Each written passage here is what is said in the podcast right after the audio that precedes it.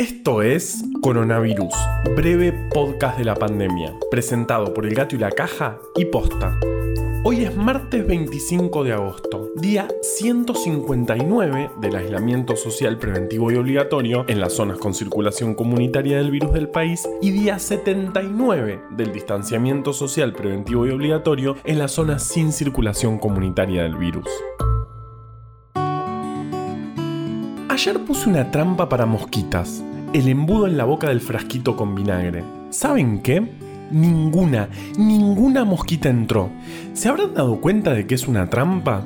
El comportamiento de insectos es algo que me vuelve loco. Mi ejemplo espectacular preferido es el de las abejas que se defienden de las avispas, con la temperatura. Forman una pelota y vibran todas juntas para así llegar a los 46 grados, lo cual es inviable para las avispas. Una abeja por sí sola no podría aumentar la temperatura, pero juntas sí.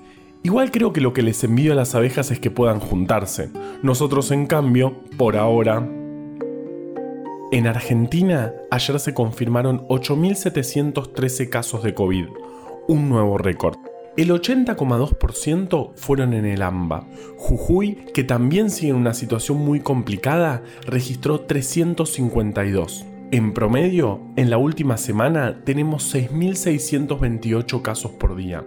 En total, en Argentina llevamos acumulados 350.867 casos, un número muy similar a todos los casos juntos que había en el mundo cuando empezamos este podcast hace 5 meses. Sí, ok, justo ese dato es irrelevante y no significa nada, pero quería decirlo. Se siguen sumando áreas de transmisión comunitaria, ya son 16 y hace varias semanas que ninguna pudo salir de esta situación.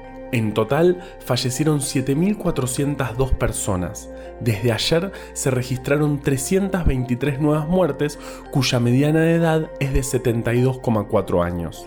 El porcentaje de letalidad subió un poquito y se ubica en el 2,1%. En terapia intensiva con diagnóstico confirmado tenemos 1.960 personas, 38 más que ayer, y es un número que también sigue aumentando tanto dentro como fuera del AMBA. El porcentaje de positividad de los testeos es del 46%, indicador que no se pudo mejorar a pesar de seguir aumentando el número de testeos diarios. Ayer se hicieron 21.200 testeos y son varias las provincias que están por arriba del 40% de positividad. En Corrientes, las autoridades pusieron en aislamiento estricto a todo un edificio por un caso positivo en una de las viviendas. En ese edificio vive nuestro amigo Milton, que hasta el 6 de septiembre no puede salir. Milton, si estás escuchando, te queremos. Cuídate. Avísanos si necesitas que te recomendemos series. Hay una serie que se llama Diedi, T-H-E-E-D-D-I-E, Diedi, que habla de un club de jazz en París.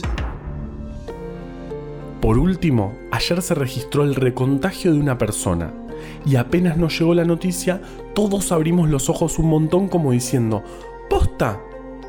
Pero tranqui, Vale te va a contar de qué se trata esto. Ayer en Hong Kong se confirmó la reinfección por coronavirus de un hombre de 33 años, la primera confirmación en el mundo. Este hombre ya había tenido la enfermedad cuatro meses antes, aunque se había registrado que no tenía anticuerpos en sangre contra el COVID. Sin embargo, la segunda vez cursó la enfermedad de forma sintomática, por lo que si bien no tenía anticuerpos, se cree que igual montó una respuesta inmune frente al virus. Cuando nos enteramos de estas novedades, surgen muchísimas preguntas, pero lo importante es saber que estamos a 8 meses de la aparición del virus, y este es recién el primer caso registrado, es decir que no parece ser algo muy frecuente. Por un lado, es cierto que se podrían estar subestimando los casos si quienes se recontagian cursan la infección de forma sintomática. Por otro lado, habiendo tantos casos en el mundo, es esperable que aparezcan este tipo de excepciones. Otra de las cosas a tener en cuenta es que no sabemos si alguien reinfectado puede transmitirle el virus a otras personas. Y esto es clave. Como en casi todo en esta pandemia, estamos aprendiendo.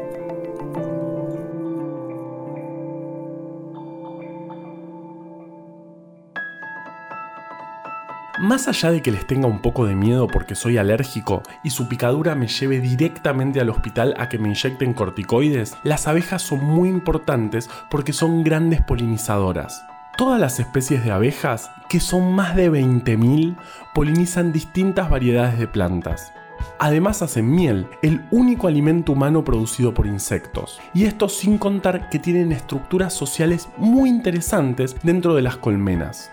Uf, creo que me pasaría horas hablando de abejas, pero bueno, se supone que este es un podcast de coronavirus. Por ahora. Coronavirus, breve podcast de la pandemia, es una producción original del Gato y la Caja junto a Posta. Este podcast lo podemos hacer gracias a bancantes. Ayúdanos a bancar estas iniciativas en elgatoylacaja.com barra bancar. Si querés leer historias increíbles, conseguí Breve Atlas Anecdótico de la Ciencia en elgatoylacaja.com barra tienda. Yo soy Juan Manuel Carballeda. Valeria Sanabria te aconsejó desde el armario. Quédate en tu casa y nos escuchamos mañana. Che, dicen de posta que mi idea Colmenavirus, breve podcast de las abejas, no es mala, pero hay que trabajarlo un poquito más.